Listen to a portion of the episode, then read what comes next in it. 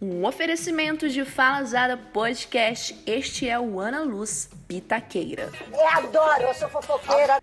Aqui a gente dá pitaco na vida dos outros, conselhos amorosos, fofocas e tudo mais que o povo brasileiro gosta.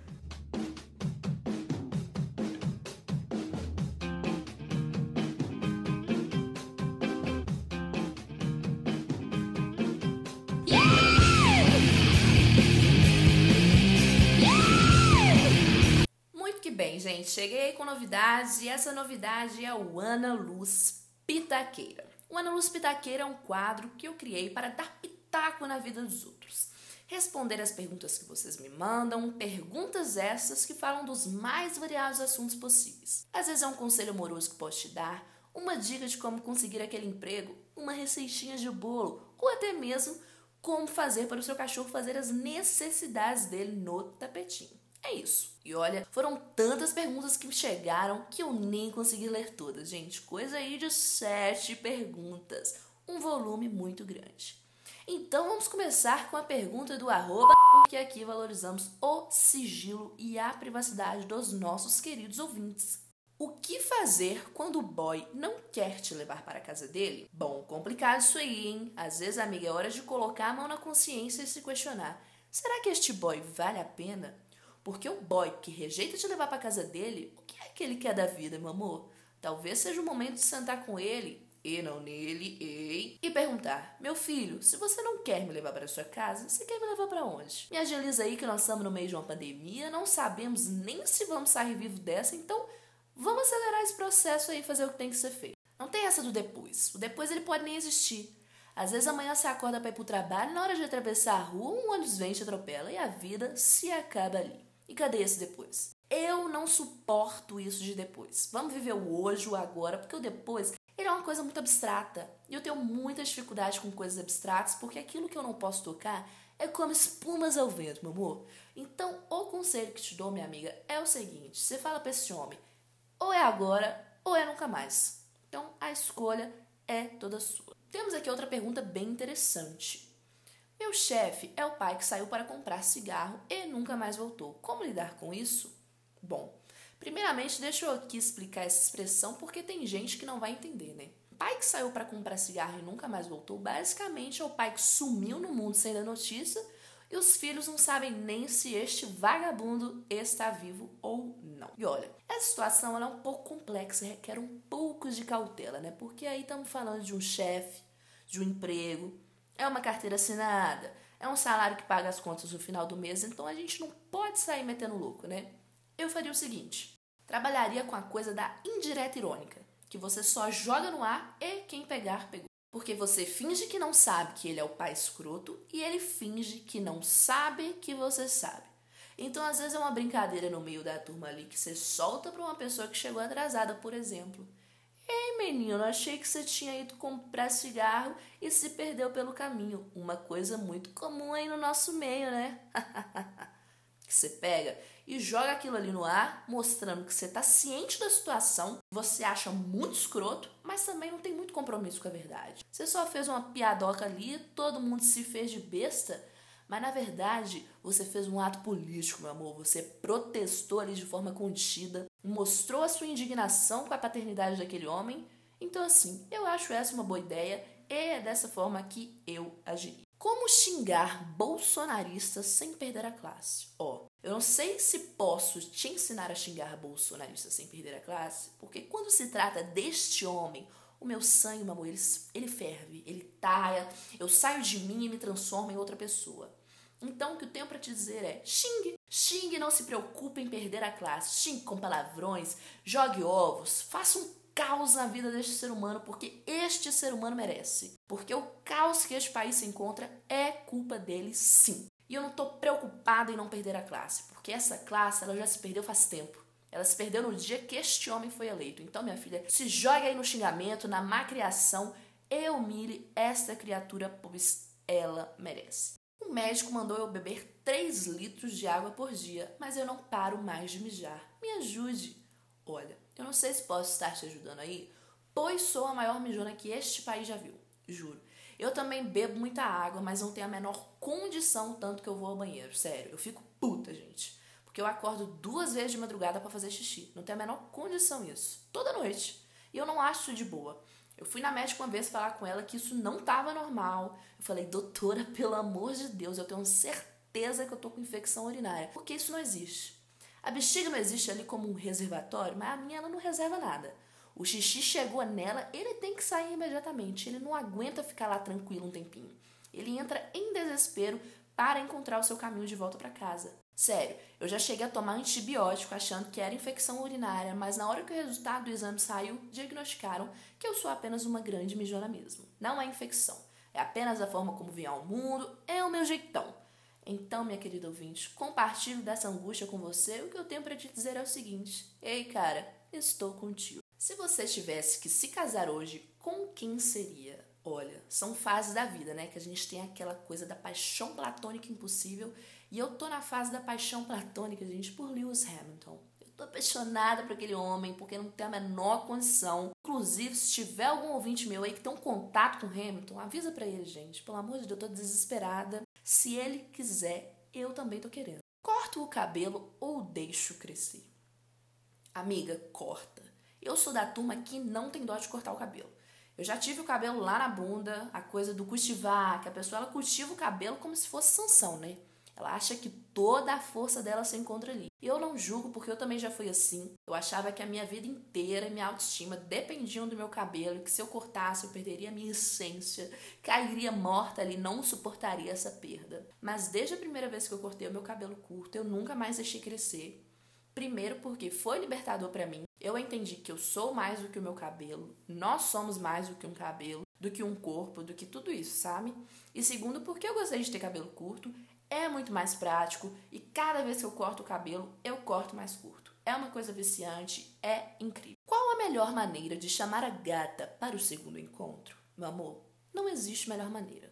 Você só chama ela no zap aí e fala: Ei, querido, tudo bom? Bora lhe dar uns rolé, trocar uns beijos. E é isso. Não tem melhor maneira. Você quer o quê? Quer mandar flores, um carro de som? Pelo amor de Deus. Parem de ter medo de chamar as pessoas para sair. Já falei com vocês que esse trem de depois é um problema. É a coisa do time.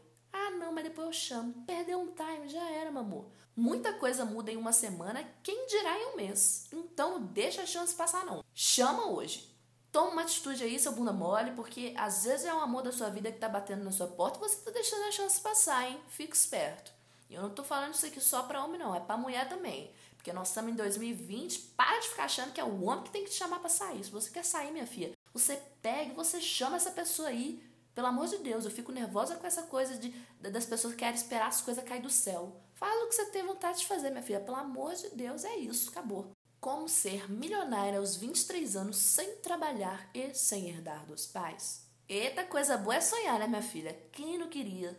Mas assim, sem trabalhar e sem herdar dos pais, talvez a gente esteja aí falando de um tráfico de drogas, de órgãos, de roubar um banco, coisas ilícitas, né? Ou talvez, se você for uma pessoa muito sortuda, é o um negócio do ganhar na Mega Sena.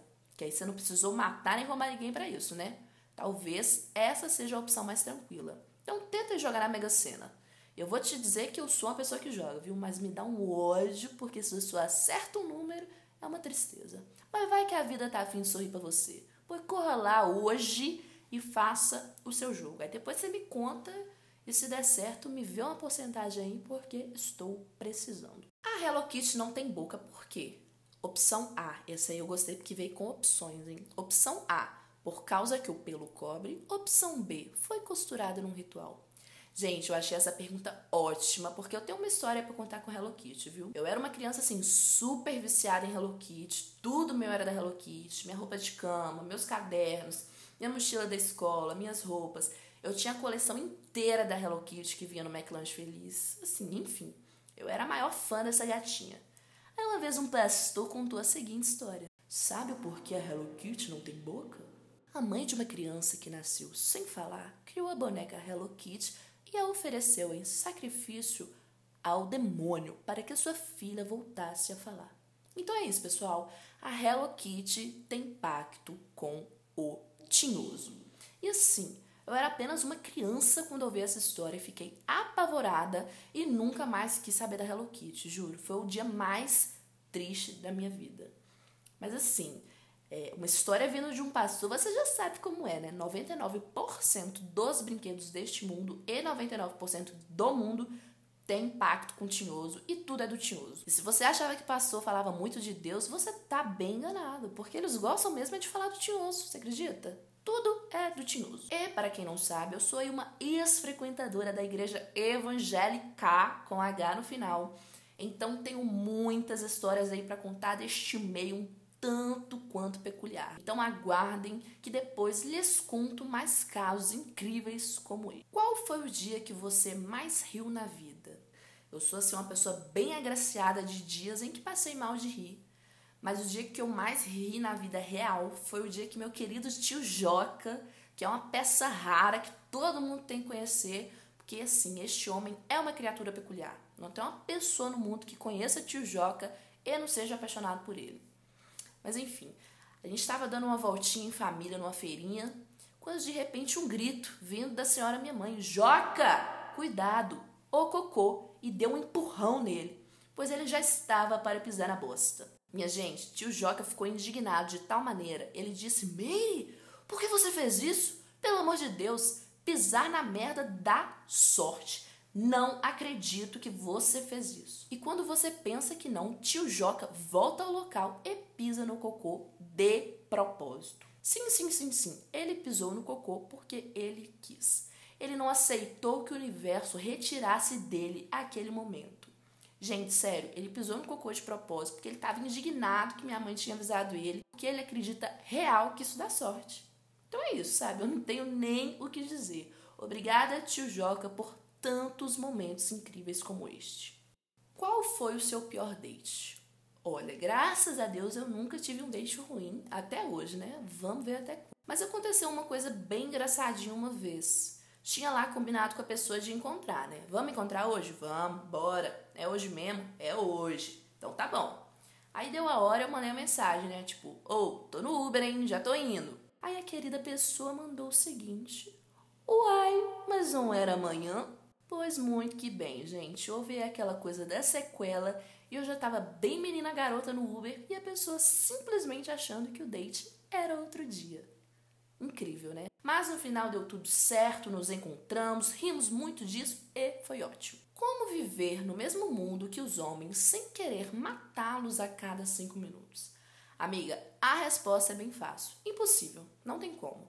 Não tem como viver no mesmo mundo que os homens sem querer matá-los. Não dá, gente. É uma coisa aí que Deus não pensou muito quando criou, aí vê aquela coisa esquisita, cheia de problema, é que infelizmente nós somos obrigadas a lidar com isso. E a vontade de matar ela existe, às vezes até penso em gastar o meu réu primário aí. Nós temos trabalhado com o autocontrole, mas não digo que é fácil. Não, não, não. É bem difícil. Eu gostaria de dar um abraço a cada mulher existente neste mundo e dizer: ei, ei, ei, somos vitoriosos. O céu, meu amor, ele vem pra gente e ele vem sem escala. É diretão mesmo que nós vamos ao encontro do Pai. Qual foi o momento mais vergonhoso da sua vida? Gente, assim, com certeza eu tenho vários momentos vergonhosos, porque eu e a vergonha, a gente caminha ali lado a lado. Eu e ela somos quase a mesma pessoa. Mas esses dias eu tava lembrando de um caso que minhas queridas amigas Luana e Amanda passaram no intercâmbio e eu decidi aqui expô-las e contar isso para vocês.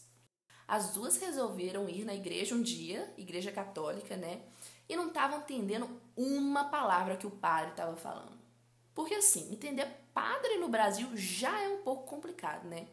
A coisa ali da acústica da igreja não ajuda, o microfone, é um som meio. Aí beleza. Elas estavam lá bem gatinhas católicas quando de repente todo mundo se levantou. Aí elas se olharam e Luana disse para Amanda: Ei, Amanda, acho que agora é a hora da hóstia. Coisa do, do corpo de Cristo, né? Aí elas levantaram bem gatinhas para ir comer a Oscar e quando pensa que não, gente, era a hora da oferta.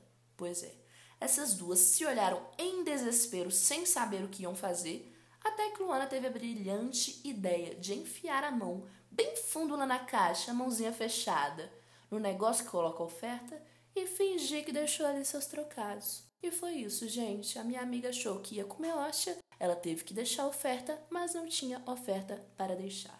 Essa história eu acho ela incrível e um tanto quanto vergonhosa. O que fazer para conseguir entrar no BBB? Olha, acredito eu que seja uma inscrição aí no site da Rede Globo de televisão, né? Aí você joga pro universo e espera o universo jogar de volta. Acho que não tem muito mistério. Você faz a inscrição, se te escolherem, escolheram. E vou confessar que esse ano eu até tentei me inscrever, mas as inscrições já tinham sido encerradas. Então, assim, Boninho, você perdeu a sua chance. Porque eu tenho um conteúdo aí muito enriquecedor, mas quem sabe um dia, né? E a última pergunta, mas não menos importante, é a seguinte: uma bola no alto do morro rola ou não rola? E o que tem para te dizer, você que mandou isso, rola demais, rola toda hora que você quiser, pelo amor de Deus. E é isso, pessoal. Encerramos por aqui este quadro que já é um grande sucesso. O Ana Luz Pitaqueira aconteceu e acontecerá mais vezes, hein? Então, assim, me acompanhe no Instagram, FalaZadaPod, porque quando for rolar o quadro de novo, eu abro uma caixinha de perguntas lá para vocês mandarem as perguntas e assim, interajam comigo. Eu sou uma pessoa que gosta da interação, gosta da falazada, da fofoca. Então me sigam, compartilhem esse podcast com todo mundo, compartilhem lá no story do seu Instagram. Ajude essa podcaster a alcançar a fama. Conto com vocês para isso e muito obrigada. Yeah!